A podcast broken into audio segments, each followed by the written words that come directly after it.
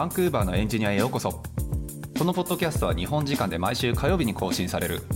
北米圏のテク業界やキャリアライフスタイルなどについてお届けしている番組です。番組をお届けするのはサンフランシスコのスタートアップで CTO を務めるゆうやとエンジニアの海外進出をサポートする企業フロック代表の瀬名でお送りしております。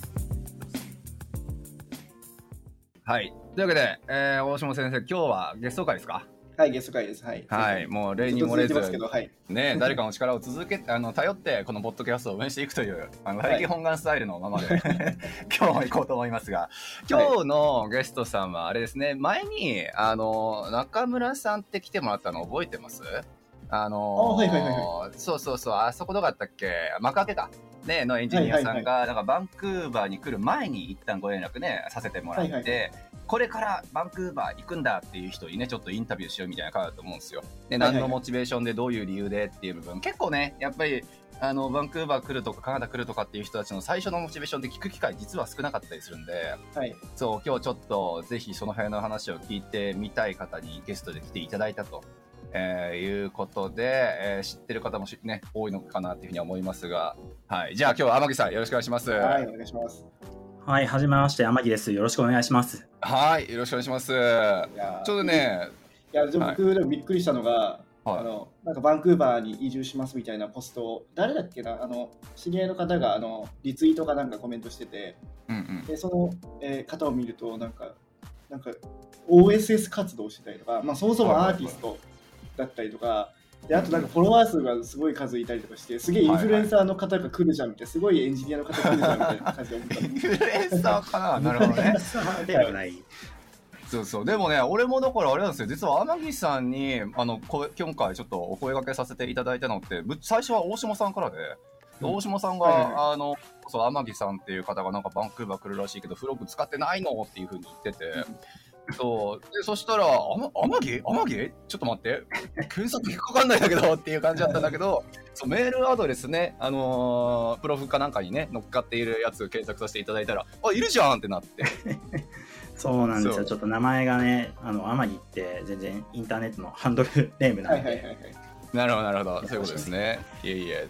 でなんかあのフロックのね Slack にあのちょっと早めに入っていただいて「天城です」っていうふうに投稿したらなんかフロックのメンバーほとんど知ってんじゃないかっていうくらいみんな反応して。あ多分もうみんな JS コミュニティとかで、うん、Twitter とかハテナブックマークとかでつながったんじゃないかな、はいはいなるほどですね。そう、だから大島さんも知ってて、フロックのメンバーも知ってて、で、あれ、僕、あんまり実は知らなかったんだけどなっていうのが実はあったので、ちょっと最初にね、もしよかったら、ラメグさんのなんか、自己紹介的な感じで、お話をまずしていただけると、すごく嬉しいなと思うんですが、はい、いいですか？えー、っと、天城隆義という名前で活動しております。はい、2015年に新卒で、えーと、京都のハテナという会社に就職して、でそこでブログとかのあの開発に、えー、手伝わせてもらって、でその後2018年に今度は京都のワントゥーテンという会社がありましてですね、東京にもオフィスあるんですけど、インスタレーションとかゲームとかウェブとか手広くやってるところで、た修行をさせてもらって で、はい。で、2020年に、えーと、フリーランスになりまして、これまでずっとフリーランスでやってるという感じです。あ、すみません。これこれからそのバンクーバーに移住予定ですね。あ、そうです、そうです。えー、っと、ね、これ来月の6月末にバンクーバーに渡航予定ですね。はい、ありがとうございます。まあ、というわけで、そうそう、まあ、たまにた大下さんもね、天城さん知ってたっていうのもあって、で、えっと、ちょっと今回、あの、バンクーバーに来るっていう方の、まあ、なんで来るのっていう分と、何をしに来るのっていうところ、あと、まあ、何をしたいのっていうところね、いろいろちょっと、日本にいる時点だからこそっていうところね、お話今日伺えればなっていうふうに思いますので、はい。そう。で、ね、多分、1年後なのか2年後なのかに、もしよかったらもう一回出演していただいて、実際どうだったかみたいな答え合わせもね。そうですね。まあ、うまくいくかどうかも含めていや、間違いない、間違いない。もしかしたらもう日本に戻ってきてるかもしれない。いや、本当にね、あり得るかもしれないですからね。そうそう PO だとねつい最近、うん、あの僕らの付録界隈の方が1年半くらいかな滞在されてご家族4人で、うん、あの PR 取ったっていうのもあったので、うん、そうそう。なのでまあまあ本当にちょうど1年から2年目くらいのタイミングでねおそらくもう一回お話しいただけるとステータス的にもいろいろ変わっての天城さんを見れるんじゃないかなと思うので、はい、そうちょっとその辺を楽しみ僕はあのちなみにあの付録の PO の第1号で、そう、第1号ですね。というか僕があの教えたみたいなところ そうなんですよ。大下さんがもともとアメリカで働くっつって、別のね確か業者を使おうとしてたんですよね。あの、PO の業者。そしたらなんか何百万とかね、1000万とか言ってたっけ？なんか1000万ぐらいです。ねえ、くらいって、そうそう言うてて、ふざけんなって、そんな俺らができるぜっていうふうにね、ちょっと言って、僕のビジネスパートナーと調べに調べたら、おできんじゃんっつって。そう。っていうのでね、あのーまあちょっと最初に始めさせていただいたっていうのがあるので、まあ、じそうそう、天城さんのこの PO のね、流れも、ちょっと、大下さんが実は最初に始めたっていう、なんか変なつながりが実はあるなっていうね。PO、そうか。えーっと、僕、フロックに最初、そのお話聞いたときに、普通に説明会に参加して、ああ、そうだったんそう、それで、まあなんかお話いろいろ聞いて、ああ、なんかお金もうちょっと貯めて大学行くのが現実的かもね、みたいな話してたんですけど、うんうんうん。PO のリンクとか記事とか見て、あなんかこれでだったら今の自分、その時、普通にくじ個人事業主でやってたんですけど、うんこれ法人立てて、まあ、いろいろやったらできるんじゃないっていうので、うんうんうんまあ、相談させていただいたっていう経緯でした。なるほど素晴らしい。ちょっと聞いてる人の中だとね多分 PO のことよう知らんっていう人もいると思うのであのーそうそう藤井からもね一応ちゃんと説明していいっていうふうに許可をもらってるので、うんはい。軽くだけあのあんまり長くならない範囲で説明すると。そう PO ねあのまあ天城さんもそうだし大下さんもそうやけど大下さんはアメリカの会社で働くんだけれどもカナダに滞在っていうパターンだし天城さんの場合はご自身で事業されているんだけれどもカナダに滞在したいっていうパターンで。まあ例えばしばらくねカナダ企業でいきなり働くつもりがなかったりとか自分の事業をそのまま続けたいっていう人たちが、まあ、僕らが雇用だったりとかビザのサポートっていうところを、えーサポートする形でじはいじなんか人材派遣みたいなね、えー形で間に立たせていただいてビザもしくは雇用のサポートをするっていう、まあ、がっつり言うとそういうスパサポートの仕方と。えーいうのがあるので、まあ、お二人ともそのパターンで、えー特攻士カナダでステータス得る方というようなイメージですね。そうそうで言うてるけど大島さんは割と時間かかってんだよね今 あ時間かかってるそうっすね。あの最後の最後？そうですね。はい。もうはい。本当に最後ステップみたいなところで、あの去年のね、えっ、とね、11月、あ違う、一昨年の11月ぐらいに、その BCPNP のノミネーションみたいなのもらって、うんうん。でそこから2ヶ月ぐらいで、えー、と申請して、去年の1月ぐらいに書類揃えて申請したんですね、ね。あの、永住権、うんで、まあ1年、それからまあ、まだ、まだ多分もう少しで終わりそうなので、もうちょっとかかってるんです、うんうんうんそうですね、まあ、ペーパーベースドだったら大体1年半くらいだから、まあ、アベレージっちゃアベレージなのかもしれないけど、まあ、結構ね周り早い人が多かったからですね。そうね。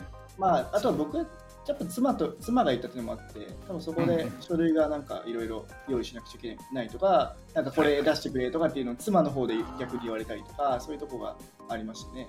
そうですね、我々そう PO だし家族連れだっていうのもはいはい。まあ、間違いない。結構ねあの他のフロックの方とは事情はちょっと異なるかもしれないんですけど。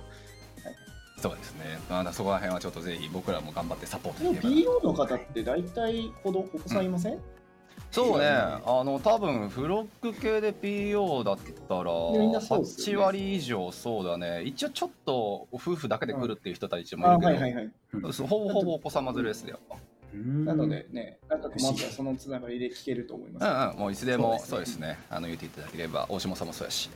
はい。そう、まあ、というわけで、まあ、これからちょっと、あの、天城さん、こっちに来られるという部分で、ちょうど1ヶ月前というところで、まあ、いろいろとお話ね、聞いてみたいなっていうふうには思うんですけど、まずちょっとさっきのキャリアの部分、少しだけ振り返りさせていただきたいんですけど、はい。最初、新卒で、はてなんですか？そうですね。あの新卒で入る前にはい。インターンで大学の時にちょっと遊びに来て、で、うんうん。そうですねハテナの社員の方とちょっと開発の何たるかを教えてもらってでその後、まあバイトとかバイトもして東京にもハテナのオフィスがあるんで、そっちに帰ってでその後新卒で入ったって形ですねああ、なるほどですね。なんかまあ、ハテナの部分からのワントゥーテンですよね。ワントゥーテンって僕結構好きな会社でずっと拝見させていただいてたんですけど、そうそう。なんかずいぶん昔になんかガンダムみたいなのねなんか WebGL かなんかで作ってた時があって。あああったあった。なんか戦えるやつ。戦えるやつ。すげえなーってこんなん作れるんだってねその時もちょっとインタラクティブデザインのこと勉強してたっていうのもあって、うんうんうん。そう。でなんか割とねハテナからワントゥーテンってキャリア的にはだいぶなんかチェンジとは言わないけれども変わったなーって印象はあるんですけど。そうですね。エンジニア的な転換期みたいなのがあったんですかそれは？それはそうですね、えっと、ハテナにいた頃にこう出張で東京に遊びに行ってでそこで、ハテナの会社って表参道にあるんですけど、はい、その後六本木の方に夜暇だからって遊びに行ってでそこでなんかどうやらギークっぽい人たちが集まってるクラブイベントがあるぞっていうので遊びに行ったんですよ。そしたら今 Unity で働いてらっしゃる高橋啓治郎さんっていうもう神のような方がいらっしゃるんですけどおーなる彼がこう Unity となんやろなあれはオープン GL かな？でライブコーディングして VJ してるのを見て、うんこれこれはやばい。俺もやらなければと思って。そこから WebGL とかを勉強しだして、まあ、そのはい。高橋慶次郎さんだけじゃなくて他の VJ の方もこう Unity とかあとうん。オープンフレームワークスとかを使ってインタラクティブなデモをされていて、こんなシーンがあるのか。俺はこのままウェブをやっていていいのかっていうえ 気持ちになって。面白い。なるほどですね。じゃあそっからは本当にねなんか JavaScript の界隈でもやっぱりコミュニティいろいろ活動されてるっていうふうに聞いていたのではいそう。まあなんかね割となんか大島さんもそうやけども JS 界隈の方々って結構ソフトウェアの方開発の方にがっつり寄ってる方がやっぱりフロッグ周りは多いっていうのもあって、うんうん。で表現だったりとか WebGL、OpenGL みたいなところで頑張るっていう人って、まあ、モントリオールとかだといるのかなとは思うんですけど、バンクーバーだとやっぱり少数派かなっていうふうに思っていたんで、うんちょっとね、純粋に面白いなって思ったんですけど、うん。そう聞いた話でもカナダでそう CG 系の仕事とか、CG 映像系の仕事されてる方って大体モントリオールなんですよね。いや、間違いないですよね。フレンチ頑張ってんのかな、その人たちって。どうなんだろうな英語だけじゃないかなさすがに。えー、なんか割とフレンチできないと 難しいに。集まってるんですか？なんかそのハブとなるなんかそのババーがあったりとか会社があったりとかそういう団体があったりするんですか？どうなんだろう。僕ちょっと詳しくわかんないんですけど少なくとも、はいはい。あの大企業っていうか有名な企業はみんなモントリオールにあるのでそうっすよね。会社が多いってことなんですね。そうどこが有名だろう？ロコモーティブとか？あの辺なんかもそういう表現の分野だとすごく有名だと思うし。その辺の表現的なところの会社もそうですし、はい。コメントファクトリーとかでしたうんうんうんね。そうですね。あとは普通にあの、なんていうんですかね、システム側？映像編集とか CG のシステムを作ってる会社もモントリオールに多いんですよ。へえそうなんですね。へいやでもねそうこれはあるんですよ。あの東の方ね例えばタッチデザイナーとか作ったのは確かトロントやったしそうモントリオールの部分もグラフィック系相当会社が多いっていうのもあってなんかアート系で進みたい人は大体東目指すんですよね。ーなんかでね。もアメリカも同じですよね。やっぱあそうか。西はやっぱそのねテックテックテックっていうかソフトウェアスタートアップが多くて、まあ、特にサンフランシスコとか。で東の方のニューヨークとか行くとやっぱアート系が多かったりとかって聞きますけど。そうね。間違いないそれこそねだから天城さんも僕ちょっとね経歴というか略歴だけちょっと拝見した時はあ東行かれるのかなもしかしたらって正直思ったんですよ。で、うん。それこそリアクト VFX でしたっけ？ね、あはい。あのオープンソースで今活動されていてなんかスターも400個ぐらいついててねさっきまでちょっと大島さんとも見せたけど。そうああいう活動をされてる方だからなおさら東かなって思う中での一発目のご質問なんですがなぜ西という？まあ正直、モントリオール引かれてる部分はあるんですけど、やっぱりフランス語まあそっちよね。ね。ぱ あとまあ普通にビザとか、あれですね、移住のしやすさ、トータルで考えるとバンクーバーなのかなっていうふうに思っていて、間フ違いロないっすね。そうフロッグがいるのはめちゃくちゃでかいですし、あありがたい話。これはちょっと、はい、大島先生ここだけボリューム5 50プラスで。いや実際フロッグいないとどうしたらいいのかなと思って僕最初あのなんか適当に Google でカナダ移住とかで検索して、はいはい。しょっぱな何のその知り合いのつてとかもなしでエクスプレスエントリーエントリーしようかと思って。ああなるほどね。ってたんですけど、まあ、どうやらいろいろ話聞いたら現実的はないので、そうっすね、うん、日本のステータスの方でってエクスプレスエントリー CRS のスコアちょっと足りない方が多いかなと思いますしね。多分全然足りないし、まあ、いろいろ、まあ、これまでフロッグと COS さんと手続きしてて思ったんですけどもはい。しいろいろ調べるのにめちゃくちゃ時間かかるんで多分一人でやったら終わんないなと思って。いや間違いない。時間どれだけ使うねんってなりますしね。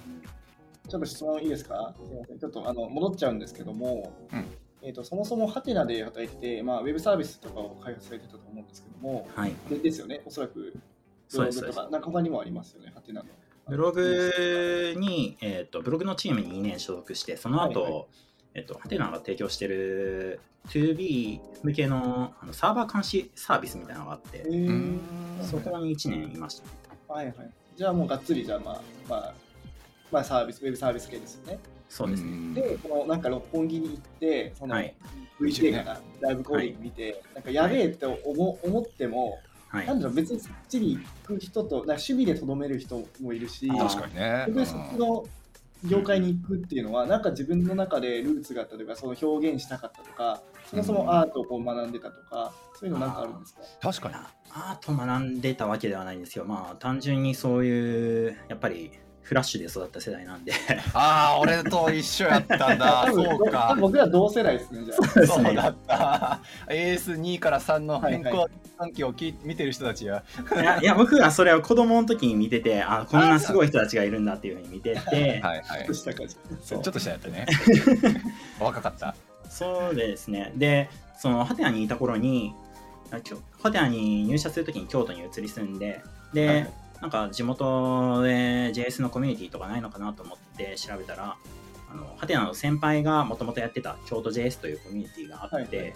うん。でその時あんまり活発じゃなかったんでじゃあ僕が引き取りますって言って僕がオーガナイザーとして京都 JS やったり、あ、そうなんですね。そう大阪のイベントにこう遊びに行ったりしたんですけどそこで結構感じたのがハテナみたいな自社でサービスを提供している事業会社と、あとウェブ屋さんいわゆるウェブ屋さん。のウェブ制作の世界に大きい壁があるなというのを感じていて、そうですね。それはね、間違いない。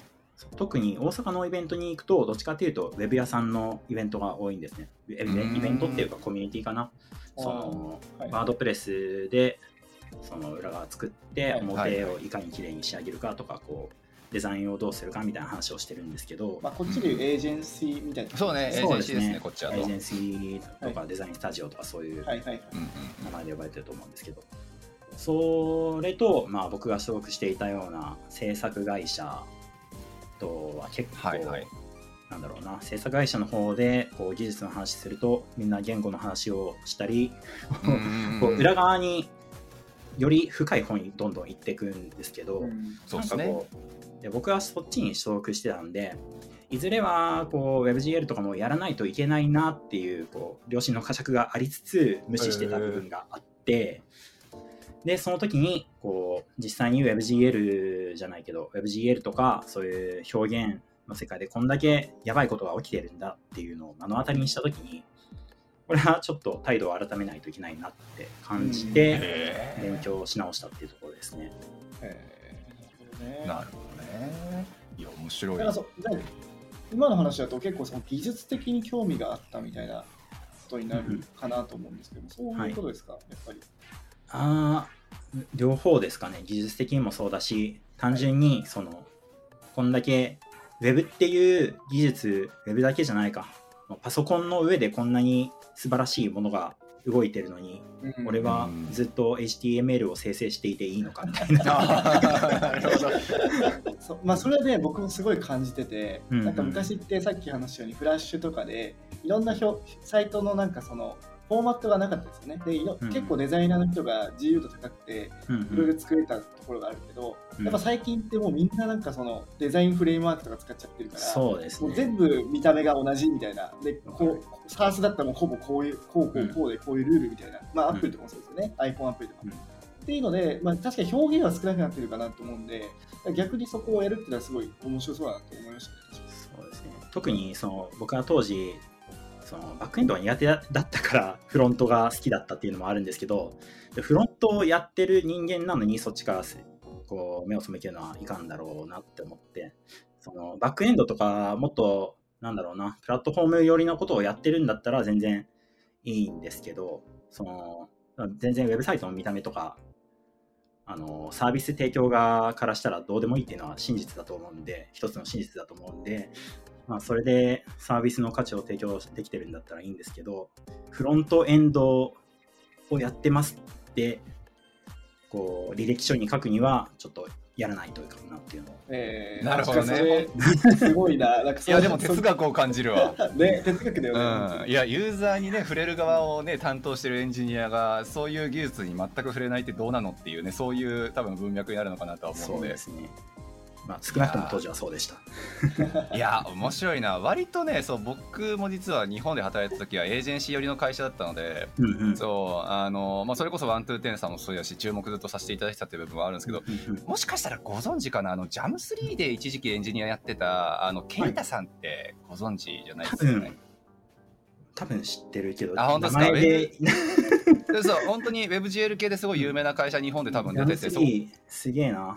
ジャム3すごいそうそうなんですよ。で あそこもだから日本の WebGL 界隈ですごい有名ななんか会社さんからのリファレンスで入ったみたいな感じだったので割と実はその表現における分野だと、まあ、カナダっていう国あまり注目正直されてないけどやっぱアメリカのねなんかお隣みたいな認識がみんなあるやろうけど、うんそう結構実は有名な会社とか多かったりもするので、えージャムジャムスリーっていう会社があるんですか、カナダ。そう。そうこの方か、はいはい、もちろん、もちろん存じ上げております。あ本当に、えーそう。そうこの方、ジャム3だったんだ、知らなかった。へえそうですよあの僕結構仲良くさせていただいてていただいてというか、うんあの人とか紹介というか、まあ、ちょっとお話つなげさせていただいたりとかしてるんですけど。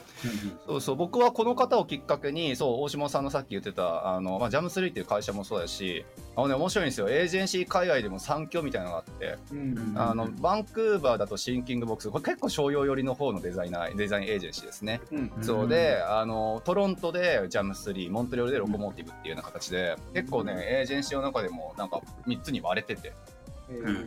で特にあの表現の分野とかそれこそなんかプロジェクションマッピングとかか。なんかそういうなんかインタラクティブデザインの分野だと JAM3 結構注目ずっとねされてるっていうのが、えそう。あとは個人的に僕がその WebGL とかの技術を使うときにうんうん。あのいつも JAM3 で働いてる方のライブラリを使うんですよ。ああそうなんですね。マット・デスローリーさんっていう人が JAM3 で働いてて、で彼がもう本当に神のような存在で例えばえ WebGL 上でそのテキストを表示したいときに、WebGL 上でテキストって普通にやったら表示できないんでこう、はいはい。ゲームとかと一緒で一旦文字をテクスチャーに落として、でうんうん文字を固めたテクスチャーをロードしてこうスプライト適切に表示するみたいな。そうそうです。みたいなことをやる必要があるんですけどそれの WebGL 用のライブラリを作ってるのがマット・デスローリさんだったりするので。へえそうだったんですね。日本の方も多分意識してなくてもこの人にはみんなお世話になって。る、実はお世話になってる。逆にそそれって個人で出してるんですか？会社で出してないんですね、ライブラリー。個人でですね。へえなるほなんだろうな。なるほど。いや面白いそうというわけでちょっとすみません。さっきのキャリアの部分から少しだけ脱線してしまいましたが、まあハテナの方に最初所属されてでワントゥーテンさんの方でそのまあそうですね VFX のじゃああの VJ さんのねイベントなんかもきっかけにそっちの世界に入って、うん。でちょっとすみません脱線してしまったんですがその後もキャリア的にはどう動かれてたんでしたっけ？そうですね、えっと、ワントゥーテンに入った後いろいろやらせてもらいまして、基本的には Unity でうんうん商業施設に置くゲームだったり、へこーう水族館に設置する本当に小さいプロジェクションだったど。り、あはいはいーなんかあの、はいよくあの上からプロジェクションマッピングされてて、なんかボールを触ったりできるような。あそうそうあそうなるほどね。そうそういうやつなんですよ。はいはい。まさにそのへ時ー僕が入った時がそういう仕事がかなりあるみたいな状態だったんで、社内でまあそれを企画化じゃないけどこうニーズに合わせていろいろさばけるようにしようっていう動きをしていてでその中に参加させてもらったりとか。ただマントゥーテンってすごい手広い会社なのでまあそれだけじゃなくていろいろやってたんですよね。なんか Unity 普段書いてたんですけどなぜか Swift でアプリを書くことになったりちょっと某企業のこう社内のデザインのプロトタイプ作りに手伝うのでこう Kotlin でちょっと1ヶ月でアプリ書いてくんないみたいな。そういうことをやってすごく楽しかったんですけどなんでやったかな？えっ、とまあその当時に子供が生まれたっていうのもありましてちょっと働き方を変えてみようかなくらいの気持ちでフリーランスになったっていう。ああそうだったんですね。そうなるほどまあでもねもうハテナもそうワントゥーテンもそうそれだけ幅広く活動されていてっていう分でのその後のフリーランスってもうなんか絵に描いたような路線というか。どうなんですかね。僕の中ではフリーランスってどっちかっていうとこう、はい、ウェブ屋さん寄りというか制作会社の方が多いイメージだったんで。なるほどなるほど。やっていけるかなってちょっと不安だったんですけど、まあ一応今のところやっていけてる。いけてると。って感じですね。ありがたいです。はい、いやだから僕もやっぱ気になるのはその仕事ってあるのかなっていうのがやっぱ気になってて、うんうん、やっぱ SARS とかその自社開発ってなんか割とずっと継続的に今後もありそうだけど、はい、その単発のウェブの開発だったりとかそういうインタラクションアートみたいな開発ってどうやって仕事ってるのかっていうのはちょっとあんまり僕はイメージつかないですね。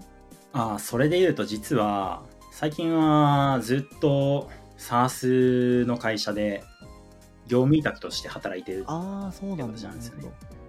もういつくらいかな。えっ、ー、とフリーランス始めたてのところはこう3ヶ月とかのプロジェクトを受けて参加させてもらって、はいはい、3ヶ月って言ったけど1ヶ月伸びましたって言って4ヶ月やったりとかしてたんですけど、はいはい、まあ、あるあるですね。そうそう。はい、で、その後、まあ、言うて僕のそのコネも SARS 系の会社が多いので、あそうそこでこう手伝ってくれって言われて、ヘルプで入って半年やりましたとか、1年やりましたとか、そういうのはずっと続いてる状態ですね。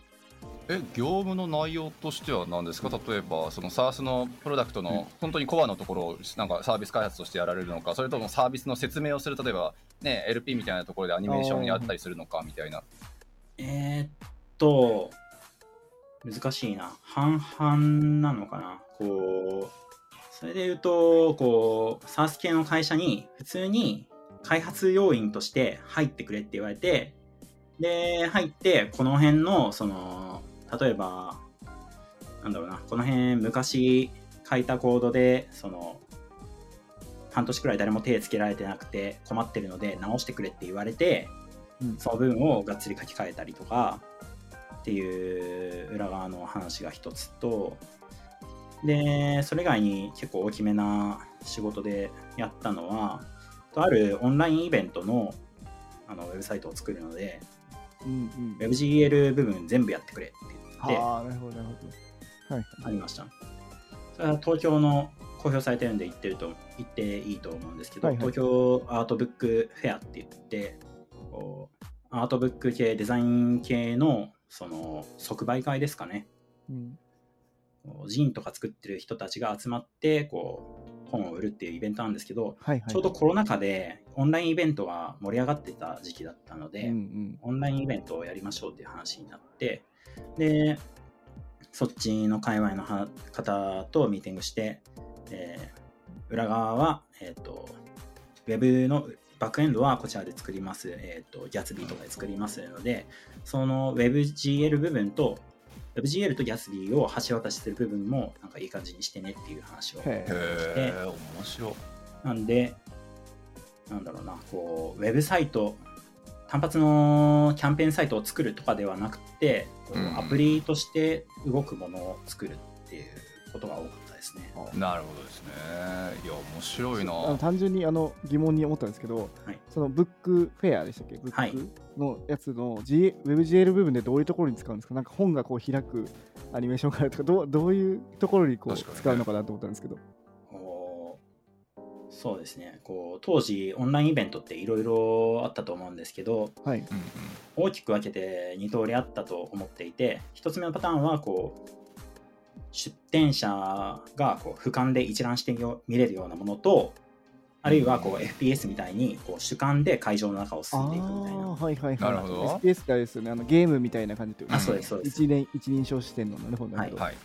で、まあいろいろ話した結果、えーまあ、僕はどっちもやったんですけど、そのイベントでは俯瞰で、えーと、ブースを見れるようにしよう。ただブースをちょっと単に本が置いてるだけじゃなくて、出店者のアイコンとか名前とか、あと、出店者の個性が出せるような画像を貼り付けて可愛くしてあげようみたいな。はいはい、で、クリックしたら本が、本の商品一覧が見れて、で、挨拶ができてみたいな、そういうところを作ってました、それ俯瞰するのも、C、CG 使ってるってことですよね？CG っていうそうです、そうです。なるほど。3D で表示してるってことですね。そうですね。3JS っていうあの有名なライブラリ使って、はあなるほど。あそっか。まあそういうひょそっか。そういうなんだろう。イベントとかでも表現の仕方その地図地図とかそういうことですよね。地図の表示の仕方とかそうですいことね。なるほどなるほど。地図みたいなものが最初に表示されて、でクリックすると商品一覧が、はいはいはい。まあ、これも一部分 3D なんですけどこう右側には普通の Web の HTML の、はいはい。えー商品一覧が表示されてクリックすると買えるみたいななるほどなるほど。なるほどね。そっか。そういうそうですよね。やっぱ表現っていろいろありますよね。なんかそうよね。ね。いやそれこそさっきお話にあの出てきたケイタさん。僕、うんうんうん。そうちょっとケイタの名前で分かんなかったんですけどツイッターでスーパーレモンっていう名前で活動されてる方ですよね。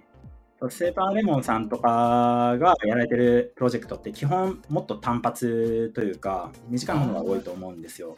そうですね。確かに確かに。僕は逆にそういうのを全然経験してなくてうんさっき言ったアートブックフェアも、えっと準備段階も含めて半年近くかかってるのかそうなんえー、だすごい。そういうのやっぱあるんですね。そうなんですよ。なんで、逆に、なんだろうな、ウェブ屋さんのはいはい。仕事を全然してないです、フリーランスなのに。なるほどですね。もうでもそのね仕事がやっぱりちゃんと舞い込んでくるくらいに今までご活動されてきたねうん実績があっての話だと思うからすごいなーってシンプルに思う。あすみませんあの単純にウェブの制作ってどのぐらいの期間で逆にやるんですかねまあその大小もあると思いますけど1ヶ月とかでやるもんなんですかねそうなるといや、1ヶ月では無理じゃないですかね。どうなんだろう。いや、僕も実際受けたことないんで、はいはいどのぐらい菅さんとか昔その制作まあそう会社ね。ちなみに1ヶ月2ヶ月ぐらい台風前線フラッシュデベロップメント大流行の時台風前線とか聞き見たことないっすよね。みんなそうだよね。いや、そんな。聞いたことある気がする。どだからそうそう。フラッシュのさ世界やったら割と有名だったんですよ。僕の会社だったんですよ。あの僕が開発開発携わってるわけじゃないですけど隣の部署でずっと作ってて、そうそう。ああいう系だったりとかやっぱウェブ制作がの依頼があって入る系僕がいたの十何年前っていうことを考慮していただけるんだったら まあそうねやっぱり半年ないし人に物によっては1年くらいかかってるものもあったなあーでかいやつはやっぱかかるっちゃかかるんだそうそうそうそうあそうのですね。規模によるのかな。いや間違いない、なんか大学とかが持ってるデータのベをベースにした上で例えばそういう研究の結果として出ても持っているデータをいい感じに JSON かなんかでまとめてそれをいい感じにフラッシュに落とし込んでとか、うん。ね、そういう系やったら割と開発のみだから早いしっていうのもあったし車とかのメーカーさんのものとかになるともうやり取りが鬼のように時間かかるしっていうのでうんうんうん。1年どころの騒ぎじゃないくらい多かったのもあったし、そうですね。そう。そう。そ規模の大きさによるか。ただ、その受けてはないんですけど、うはい来月動けないみたいなオファーは結構来るのでへえ やっぱり急なやつが多いんですねじゃあ急だね確かに制作系のフリーランスって基本こういうスケジュールで動いてるんだなっていうのはうんなんとなく4日見てて思いますね。なるほどね。いや、そりゃそうっすよね。じゃあ、あんまり変わってないんだろうな、きっと昔と今と。でもでもさそのはい逆にその期間が例えば半年とか、まあ、3ヶ月から半年ぐらいにしたとしても、うんまあ、その仕事を絶やしたらやっぱそのおかお金がなくなっちゃうじゃないですか。はいはいはい。収入がなくなっちゃうじゃないですかフリーランスだと、うん。そこ結構やっぱ常にこう案件を抱えとかないといけないからすごい大変そうだなとは個人的には思うんですけど、うん。あそこ僕も心配してたんですけど蓋開けてみたらずっと制作会社ちゃうわ、えっ、とサスケの会社はいはい。の手伝いしててで長期でやってるんであんまりそこで焦ったことはないです、ね、あーそうなんですうねん。多分そのさっき言ったような1ヶ月スパンのプロジェクトをずっとやってると焦ると思うんですけど。なるほどね。ただそ、の日本のそういう制作系の人たちもこう最近はなんていうんですかねコミュニティというかギルドみたいなのがあってでそこで案件依頼案件募集してたりするので。なるほど、なるほど。まあ、そこもじゃあ、コミュニティの力がちゃんとしてるそうですね。お互いに助け合ってなんとかやってるって感じだと思います素晴らしい。いやー、ちょっとごめんなさいね。話が多分絶えないね。いやもうこれ多分。ねあの本当に今日今日はほ表層だけになると思いますあの 違いない、もう、申し訳ないぺらところのとこずーっと話聞かせていただいて。全いやでも然カナダ関係ない話 いやでも興味あるんすよね。本当にサース系のもうプロダクト開発の人たちばっかりだから、あんまりっていうかほぼほぼね。いやでもなんかそのねカナダがすごいかいそういう有名な会社があるっていうのが分かったのがすごい発見でした、うん素晴らしい。いやでもそうですね、フロントエンドっていう文脈でさ、ちゃんとやっぱり技術突き詰めていくと、多分こうあるべきみたいなところの象徴で、そう、なんかやっぱりプロダクト開発していって、バンクーバーやっぱり SaaS 系の企業すごく多いから、ね、最初フロントエンドから私入るんですっていうふうに言って入ってきたんだけれども、やっぱり会社側としてはフルスタックに動いてほしいから、まあ、気がついてみたらやっぱり自然とフルスタックになっていましたっていう人がむちゃくちゃ多いと思うんですよ。特に僕らの周りは。はい。それはそれですごいみ技術の身につけ方としてはすごい理想的だと思うんですよね。想のね一つだと思いますしね。そうだからそれを逆に逆では別にないんですけどね。なんかフロントエンドにっていうのでやっぱり集中するとなんかあのね天城さんみたいなのが出来上がるのかなっていう、あのそれで言うと、はい。まあ、バンクーバー最初の移住先として選んだんですけど、はい PR 永住権取れたらそのうちトロントとかもありかもねっていう話は家族でしてますね。いやー間違いない、まあそうだよね。だからようやくここでねそうそう、あの本題に戻ってくるのかなっていう。じゃあ質問いいですか？2つ目僕の、はい。えっとなんであの海外を海外に移住しようと思ったんですか？海外か。そうね。はい。まずは海外だと思うんですけど。はい。うん。まず一つ目は単純に海外に興味があったから、えー、と英語で話がしてみたいっていうのと日本の会社じゃないところで働いてみたいと思ってたんで。なるほど。それが一番大きいですなんかあのそのそれってなんだろうな。結構抽象的だから。ちょっとすみません。あの例えばなんなんだろうな。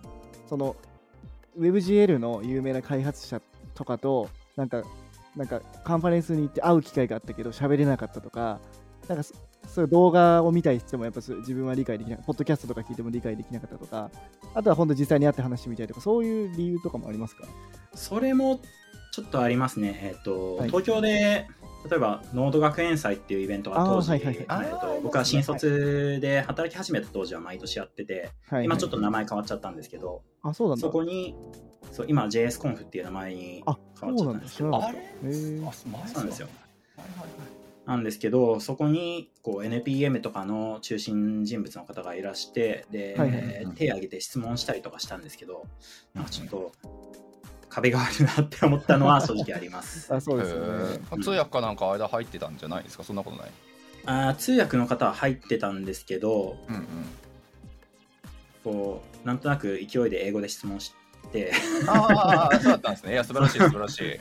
すごいね、で、まあ、多分理解はしてもらったと思うんですけど、なんかこここで壁があるなっていう、英語力の壁っていうのは正直感じてましたね。なるほどですね。だからそういう経験があるってことですね。話したいっていうより、単純にその世界が分かれちゃってるのが悲しいなというか、なるほど。制作 SARS の会社と働いてても WebGL 系あのなんていうんだ？こうインタラクション系の会社で働いててもこう他の転職先をもし探すってなった時に知ってる会社ばっかなんですよね。ああ、まあそうか。こうで日本の会社日本ですごい素晴らしいエンジニアっていっぱいいるのにこう、うんうん GitHub でこう React のイシューとかで議論してるのはみんな英語でなんか日本人の人全然いないみたいな、うんうんうん。あこれすごいわかる。はいわかるわかりますよねいや、ねそれはそうですよね。悔しいなというかなんかもっと向こうのこれもったいないから向こうの世界をとりあえず覗いてみたいなって思ったのが一つです、うんうんうんいや、素晴らしい。大体だって、そう、 TED トークとかもそうやし、なんだなんでもいいんですけど、ね、テック系の人間として発言をするのって、大体アジアやったら、チャイニーズかインド人だけやし、そうそう、ね、なんか、まあ、ほとんどがやっぱり英語で、まあ、皆さんやり取りされてる中でっていう中だから、どれだけ日本でね、実績ある方であったとしても、やっぱり影が薄くなってしまってるっていうのは、すごい悔しい話としてやっぱあるから、なるほど。じゃあ、そこの壁をぶち壊しにいくと。そうですねこう SARS の企業から1 to 10に入って1 to 10はどっちかっていうと海外とのやり取り結構あった方なんですよああ、そうなんですね。うん。うん1 to 10だけじゃなくて、はいはい。結構インタラクション系の会社は今度うんどこどこ行ってきますって言って飛行機で行ったりとかっていうのがちょいちょいあって、シンガポール行ってきますとか、イタリア行ってきますい。ろいろあったんですけどやっぱりそこでも、そのなんだろうなそういうところで仕事を取ってくれれ来れればいいんですけどはいはい。もっともっと面白い仕事できるんじゃないって思ってあの日本と日本の人がもっと英語圏の人と話せたらもっと面白いことできるでしょって思ったのがいや、間違いないですね。それは本当に。そえ、ワントゥーテンが海外行ってた理由って、なんですか、オフショア開発とかそういう文脈でもなくて、あ全然なくてそうですね。あの海外の大きいイベントがあるんでそこで、えーと出展してみるとか某企業が出展するのでそこであのデモを作ってくれとか。ああそういうもうガチのちゃんとした参加っていうことですね。素晴らしい。いや僕は参加してないんですけどそのシンガポールだったかな。なんかどっかのリゾートの島でビーチ一面にプロジェクションするからみたいな。き規模がでけえな。そうなんか世界って広いんだなって思いましたねめっちゃバブリーなプロジェクトそうだね、バブリーだね。あ間違いない。そう。ドバイとかもあ多いんですよね。えーやっぱそうなんすね。金のあるところがそういうのはあるんだよ。そう。はいまあああ言い方のすごくどすごく言ってんだったら道楽に金が使えるってことじゃないいや本当にそうだと思います。いや本当にそうだと思う俺あ、でももエンターテインメントだからね、そういうこあとそうそうそう。だから本当にエンタメやったりとかにね、うん。あのガンガン金回せるっていう部分は素晴らしくお金がねあるとこやろうから。あすみません、ちょっとあのさっきの話で、あの日本人がみたいな話はい。結構してたなと思ってて、はい。ただ天城さん個人じゃなくて、日本人がこはう活躍できるのにみたいな感じで言い方言ってたんですけども、あはい。なんかその例えば天城さんの中で自分がこう最初のファーストペンギンとして、うん。その業界で行ってじゃあ他の人もついてきてほしいとかなんかこっちに来て会社を立てるとかなんかそういうなんか意気込みみたいなのもあるんですか？意気込み。いやなんかこうみんなもったいないなと思ってるんですけどいやはいはい。本当そうこうハブみたいなことを自分にできるかっていうとどうなんだろうな、まあ、海外のカナダ行ってで現地の人が人探してたら日本にこういうすげえやつがいるよって紹介することはできるなと。は思うそうですね、はいはい。うん。まずやっぱりそっちからですよねきっと、うん、だからなんかそそういう意識もやっぱあるんだなというのはやっぱ感じててなんかうん。で僕もねやっぱり日本人のエンジニアの方は結構あの前の同僚とかすごい優秀な方が多くてでちょっとねあの国内にとどまってるのはちょっともったいないなとかも思っているところがあったので、うんうん多分そういうのは同じ風に感じてるってことですね確かに。そうですね。みんな思ってるのかな。はい。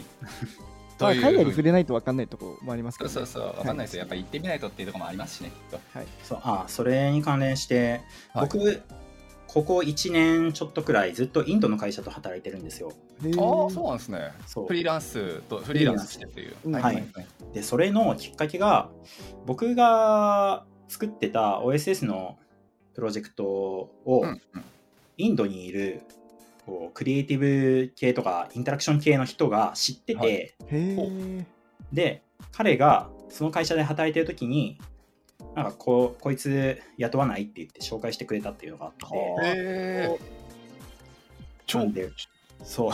超面白いなと思って、ね、超面白いしあのちょうど大島さんと あの OSS をベースにしてキャリ海外のキャリアねなんか挟んだ人っていないのかねって話を実はしてたばっかりであまさにそれじゃんっていう話を今ちょっと思った。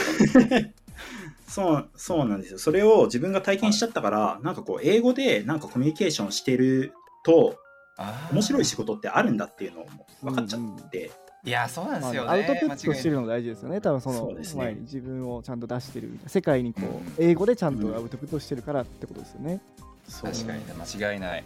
実際そうですよね。フロック海外の人でも英語をベースになんかメディア出したりとかやっぱイベント参加したりとかって人ってキャリアの上がり方が尋常じゃないくらい早いし。うん。あのねこれそれこそ K 君っていうあの、ね。K さんっていうはいはいはい。もともとスタバとかでこっちで働いてたからバイトしてたけどあちょっとエンジニろうと思っいやていやスタバでバイトするのめっちゃハードル高いじゃないですか ハードル高いから俺最近ちょっと見直したからあ逆に逆にスタバ行けるのがすごいと思ってそう逆まあコミュ力の鬼鬼なんで。そう、はいバンクーバーのエンジニアほぼ全部聞いてるんですけど、はいあ、そうなんですか。ありがとうございます。恐縮でございあますりがとうございます。はい。いやスタバでバイトめちゃくちゃかっこいいなって思って。なんか狙ってたんだよね完全に。その多分ケイさんの場合だとその前働いてたのがなんかジャパレスかなんかのサラーレかなんかみたいなところでしょかななんだっけ、あの、ジャパニーズあの、なんだっけ、あの、スーパーのキュウリを切ってたんだっけあキュウリキュウリ。これで英語なんか伸びるかっつって キュウリと会話しかせえへんわって。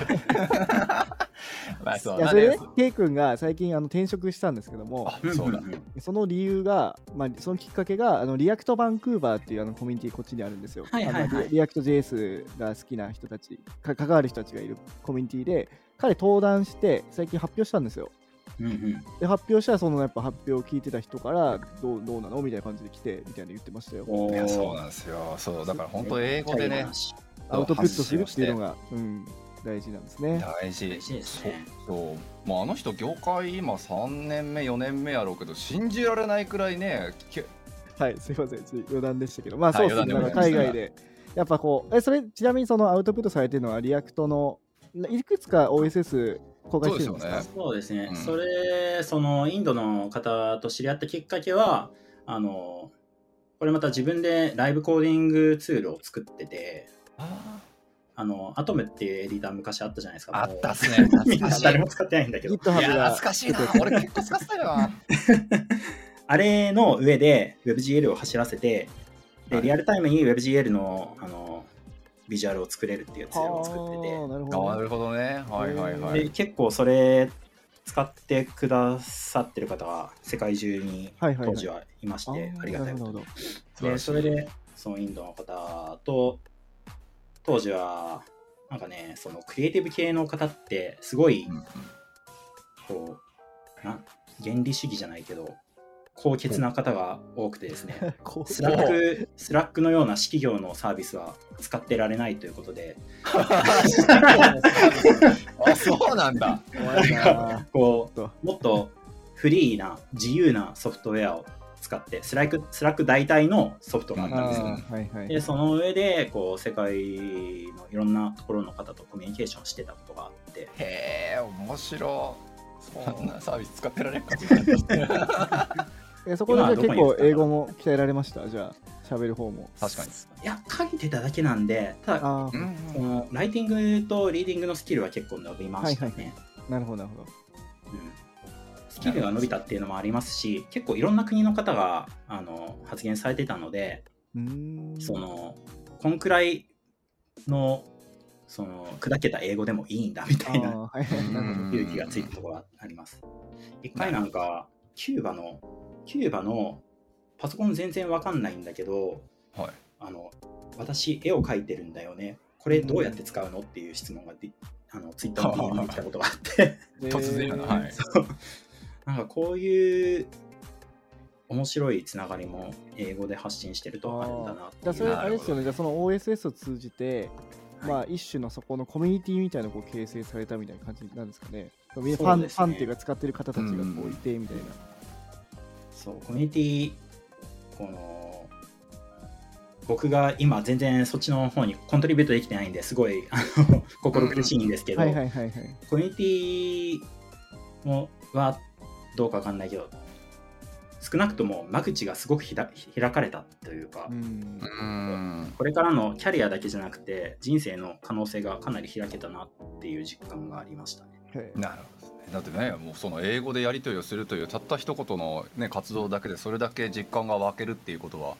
ね、仮にちゃんと移住まで成功させてキャリアもこっちに移ったらじゃあどれだけの可能性広げられるんだっていううん、ワクワクにもつながるのかなって思いましたけど。いやーなんかすすごい成功体験ですよね、それって完全に。ね。もそうそう、ん。オ成功体験ベースにってエンジニアがあるべき成功体験の一つよねだって。いややっぱさ、小さいさ、え成功体験のこう積み重ねていかないとさ、自信につながらないしさ、キャリアをこう上げていこうっていう気分にもならないからさ、確かにね。やっぱそういう本当にアウトプットしてこう世界の評価を得たっていうところが本当にすごいことですよね。いや本当っすよね、うん。いいな。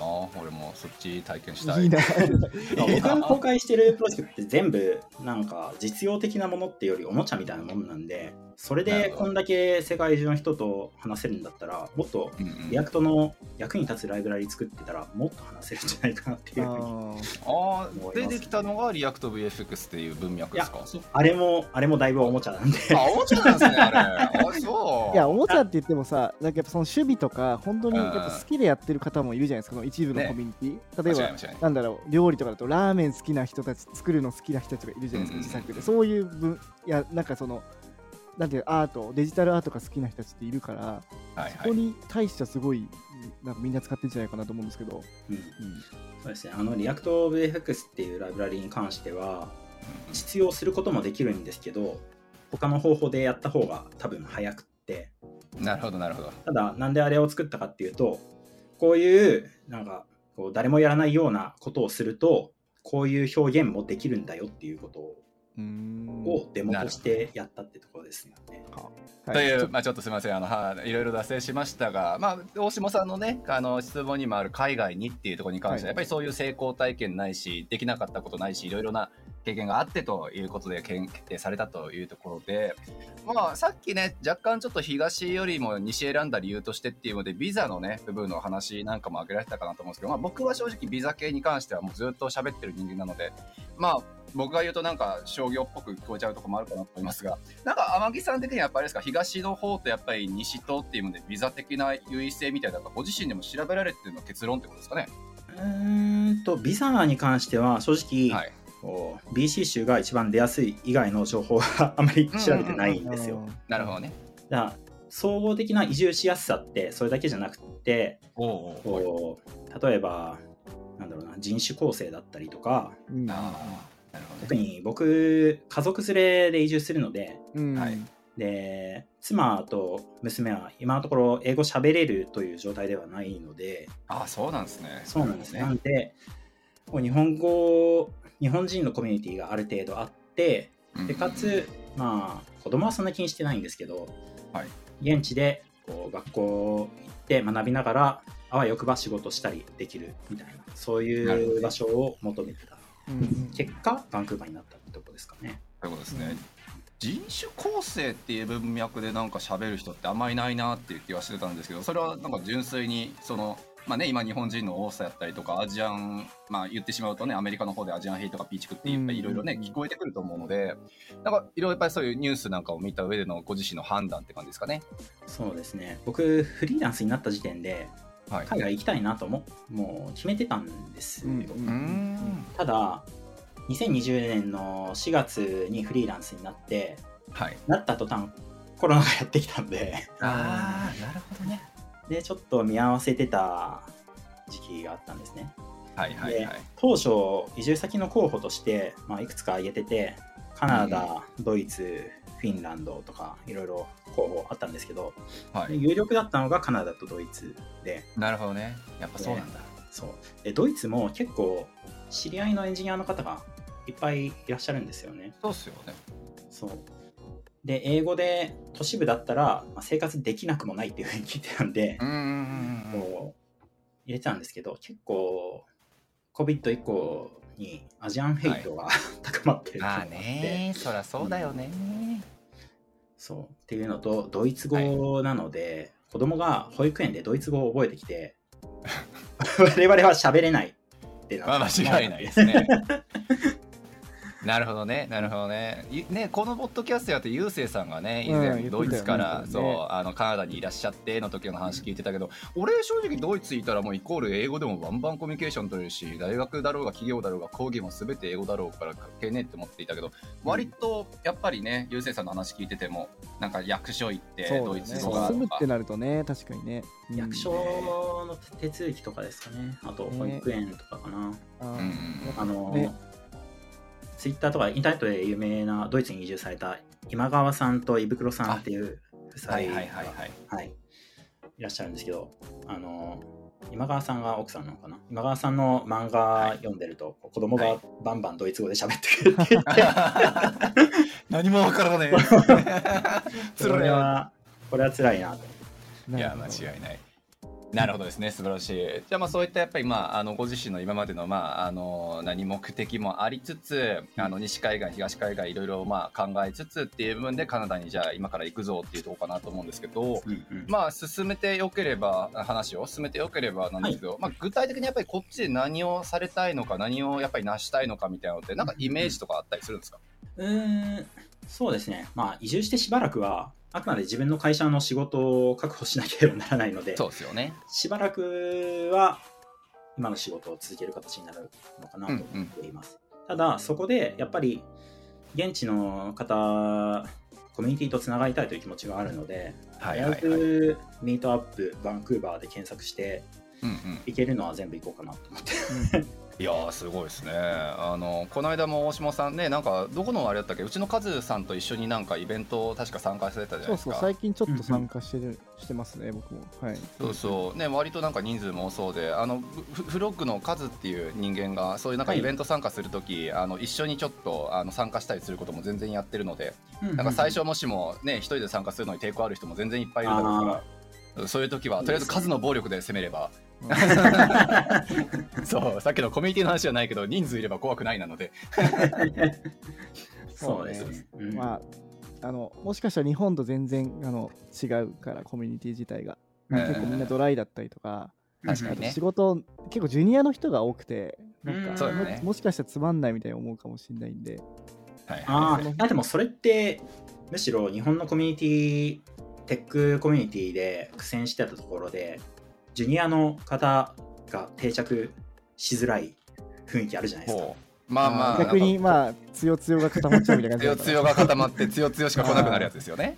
なるほどねなるほどねそれがその課題だなと日本で思ってたんで、はいはいはい。むしろ楽しみにしてますね。なるほどなるほどね。なんか、まあ、勝手な印象ですけど、それこそやっぱりコミュニティとかそういうイベントのベースやと、どうあがいてもやっぱアメリカに勝てないっていうのはあるんですよ。数的にも質的にもやっぱり。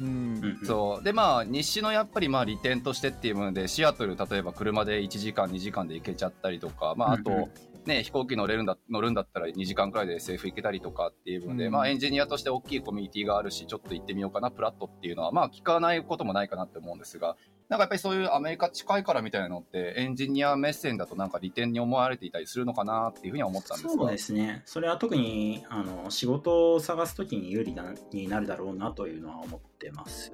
確かにフリーランスだとなおさらよね。そうなんですよね。あの基本リモートで働くことになるだろうし、うんううんうんんタイムゾーンが同じっていうのは結構いいな。そう今あのインドの会社と働いてて、はい。3時間半あの時差があるんですね。はいはい。うーん。まあ、これ3時間半ですでに苦戦してて、いや。で だからバンクーバーに移住したらはい。12時間半になるんで、逆なんだそれよね。逆にか。僕真夜中に仕事することになるんですけど、えー。まあそれは仕方ないから受け入れるとして、ただまあ西側の人たちとコミュニケーションしやすくなるっていうのはかなりあるなと。思います。なるほどですね。だから大下さんもね最初はアメリカの会社てかバンクーバー渡る前か。だから日本日本って確か2年くらいこのアホみたいな時差圏の中で仕事してたんですよね。そうそう。いやだから毎回言うけどうん。日本からアメリカの仕事するの結構辛いんですね。あーめっちゃ早起きしなくちゃいけないそうだそうだそうだね。確かにね。もまあ例えばバンクーバーから日本語の仕事とかはしやすいんですよ。なるほどね。夜夜4時ぐらいから始まるから。うん。はいはい。そうあのまあ夜型が多いであろう僕らみたいな職種そうそうそうそう。なおさら。そう。そうですね。インドの会社であのもう辞めちゃったんですけど、オリジナルメンバーの一人がブラジルから働いてて、えーなるでほど僕が夜の9時半にミーティングに入ると、彼は今起きたっていう感じでこうあランニング1枚で 参加してて、ごめんね、まあ朝早くって。えーもう髪の毛ボッサボサででしょ。やりますよね。なんかあとその期待してることとかってありますかバンクーバーで？そうですね。単純に街として面白そうだなっていうのが、うん。うん。山も近いし、海もあるし、子供が小さいんで、こう車でその辺連れてって、楽しい思いさせてあげられたらなというふうには思ってます。あうん。ちゃんと自然と共に生きられる方ですか？いや、僕は割と引きこもりなんですけど妻が、妻がアウトドア大好きなんで、ああじゃあ。であればね、うん。そうよく言うのがさやっぱりバンクーバーってやっぱり自然がとにかくすごいってみんな言うけど 俺みたいに大体ゲームしてるか飯作ってるか あの仕事してるかの人間からすると何の恩恵もないっていうのがあって。そう。でもまあやっぱりアウトドアとかちゃんと楽しめる方やったら割と楽しめる歌手は多いかもしれないですよね。それと、僕今、京都に住んでるんで、はいはい。京都からだったらそんな別に田舎になるわけじゃないかなと思ってて、おいやー全然田舎。舎っすよね田舎かなそうですか正直。やっぱ京どうでしょ都はやっぱ大都会じゃないですかいやいやねバンクーバー相当田舎ですよあのう確かに。まあだからあれじゃない？あの何をもって田舎と捉えるかじゃないですかやっぱ。あのうんなんか飯すぐ食えるとか。まあコンビニがないとかに ないけどね。規模で言うと本当にどっかのなんか小さい都市みたいなはいはいはい。そうです30ね万。人とか40万人ぐらいいるようなはいはいはい都市みたいな感じですよイメージとしてはまあ、まあでも大丈夫だと思いますよ。YouTube でめっちゃあのバンクーバーの街中ドライブ動画とか見てますはいはいはい。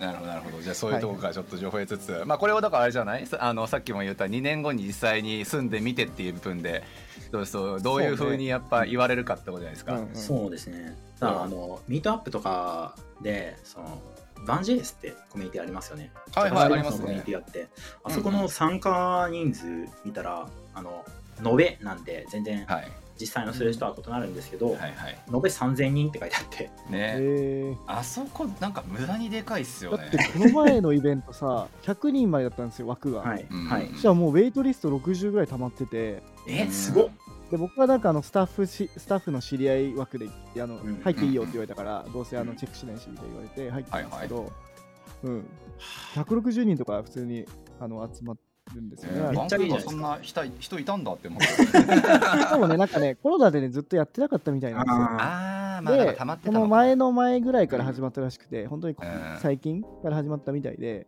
うん。だから多分みんなちょっと溜まってるみたいなのもあるかもしれないですね。まあ間違いないっすよね、あ京今都で取られる時期ってねいいかもね京都で JavaScript のイベントやって、集まって、やばい、会場に入りきらないっていうので40人とかなんで、あ、でもそでも多くないですかね、結構。え、だって100人でしょ。比較にならないですよ。ねいや、でもやっぱ、なんて言うんだろう。やっぱあの日本だと東京とね、大阪みたいな感じだか、確からに確かにうん京都でそこそこまで言うのも結構すごいなと思うんですけど。うん間違いない間違いないだから京都から東京行くノリだったら本当にバンクーバーから SF ないしシアトル行けるノリやろうからなんかまあねちょっとた物足りないなって思ったらワンチャンアメリカ行くのも僕全然ありかなって思うし。う んそうですね、アメリカ、そうだな、ただアメリカは何がメイクかというと、子育てには向いてないんじゃないかっていう、ああーなるほどね。治安が悪すぎる、おいくつですか、お子さん。いやそうか今おいくつでしたっけ？3歳です。あーじゃああ、うちと同じですね、じゃあほとんあど。そうですねそうほと2020んど一緒年生まれですか？えっと、2019年生まれです。あ、19年、じゃあ一つ上かな。やっぱそのね、デイケアとかやっぱ高いから、うんそうですね確かにそのね、そういうのは本当にアメリカとかカナダとかはね、小さいうちは大変ですよね。特にアメリカとクレイジーなんで。大学の先輩がうん今ずっとベイエリアに住んでて、あで、なんかツイッターで見たら、こう、コロナ、COVID の一番大変な時で、こう、うん、保育園やってないから、うんベビーシッター雇って月10万みたいなこうんとを言ってて、まあそうなりますよね。バンクーバーもデイケアだと普通に3 30万以上するからね、デイあのそうよね。デイエリア。のいいでしょ。そうだってこっちでもだよ普通にね15万とかするから、そうですね。まあ10万15万は普通やもんねこっちやったら。で、この前、あの日本に帰ってびっくりしたのが、はい基本無料か、なんか2万とか 1万とかで安っと思って、ねそうですね。3歳以上は無償化の対象になったんで、安っと思って、日本。い。やすごいよね。2万って何？め何もでも払うよと思っちゃった一人いたようちに相談してきてくれた人で、うん。あの幼稚園とかデイケア必要なご年齢の時は日本で育てて小学校上がるくらいのタイミングでこっち来るんだっていう人、いやーまあ、それだけが理由じゃもちろんないやろうけどね。まあ、もしかしたらそれがベストかもしれないですけどね、お金で言うとね。ねまあ、だそれからあとはあれですよね、あの、永住権取ってなかったら小学校の学費も無料じゃない？じゃないです。あのむちゃくちゃアホみたいな高いです。ああ、そですよね。そうなんそうだ。う。ん。なるほど。だからあのうんそうそうその人の一応計画まあどこまで喋っていいのかあれやけどまああの小学校に上がるであろう2年くらい前から要するにこっちに来て。うんなるほどねうん。で永住権の準備だからそこは私さすがに多分デイケアに多分お世話になるのかなとは思うけど、そうそうそういう計画で来られる方は割とたまに聞きますけどね。うんうーん、なるほどね。そう。まあでも子育てそう、ね、まあ、お金とのね、やっぱ本当に北米は本当お金主義主義なんで、ね金があれば幸せになれるっていう感じだから、特に子育てとか、資本主義のど真ん中。本当そう、日本と本当に、日本なんか社会主義だって思っちゃうぐらい、そう違うから、特に子供とか考えると。そうですね。ね。保険とかもそうですね。そう。そうだから割とあれなんですよ。あのね僕らのポッドキャストに出てくれてる方の中でもお子様いらっしゃる方ね何人かいたかなって思うけど結構両極端なイメージで、うん。あの割と結構バンクーバー押す人もやっぱりいて。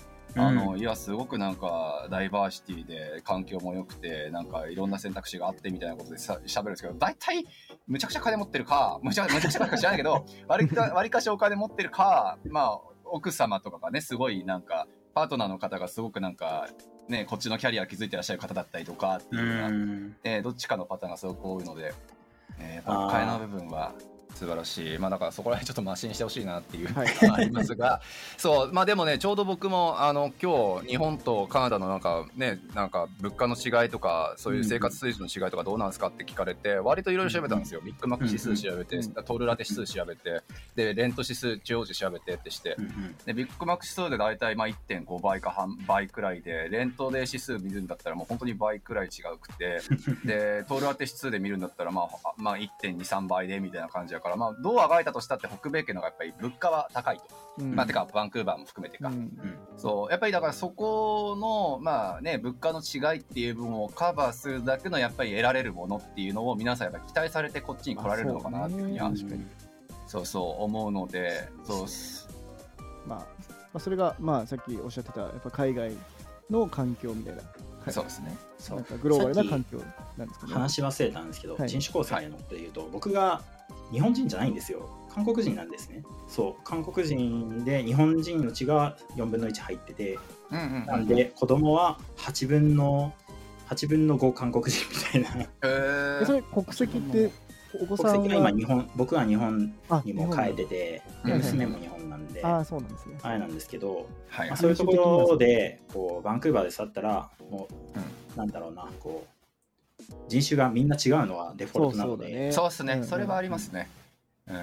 そういうところの教育のしやすさはあるかなと思いまああ、確かに教育の面ね、確かに。そうですね。うん。なんか割とそうですね、やっぱりマイノリティ、マジョリティみたいな文脈の上で、やっぱりバンクーバーをって選ばれる方、むちゃくちゃ多くて、す。うん。そう、それこそなんだっけ、この間 LGBTQ のなんか統計データで、あのバンカナダが確か1位になったんだよね、受け入れてくれるなんか環境ランキングみたいなやつで。はい。うん。そう、だからそういう文脈だったらカナダはもうすごい多分進んでる方なんだろうなっていうのは、うん。僕自身がちょっとあんまり経験してる分野ではないけれども、うん。思うので、なるほど。じゃあそういったところもお子様もそういうねあのダイダイバーシティなやっぱり環境に身を置くっていうところを提供したかったっていうお父様の思いが。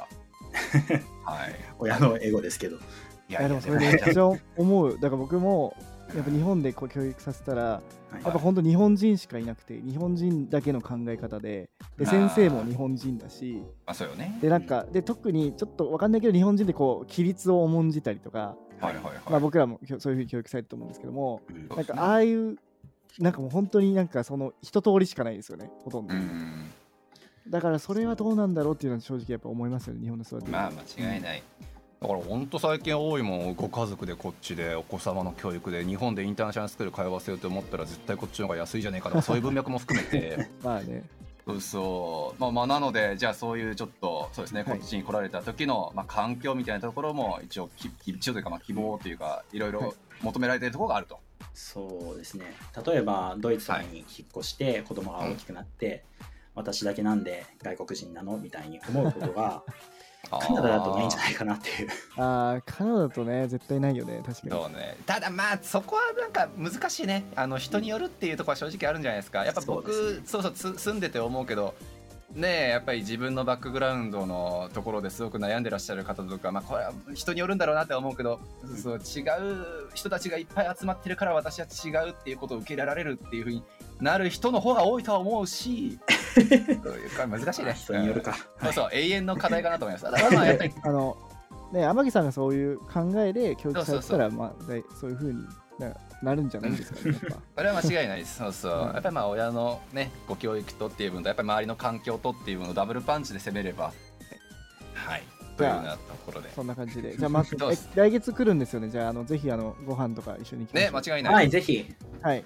お願いします。すみません、はいありがとうございました。いきなり呼んで。ね、ありがとうございました。皆様にお会いできるのを楽しみにしてます。多分、はい近いうちもう一回あのこっち来て落ち着いた後とかもう一回出演していろいろウェブあ間違いない WebGL 間違いない。のあのなんか専門的な話とかいろいろ聞きたいのであのそうね、もうちょっと技術寄りの話いろいろ聞きはい。あそういう話するんだったらもっとちょ着いたらもう真っ先に現地のそういうコミュニティとやり取りしとかないとな。ああ、いやいや、まあね、そそれもちょっと含めて、じゃあいろいろ喋れると嬉しいなと思うので。ははい、はい。じゃあありがとうございました。はい、はいありがとうございました。ありがとうございました。どうも。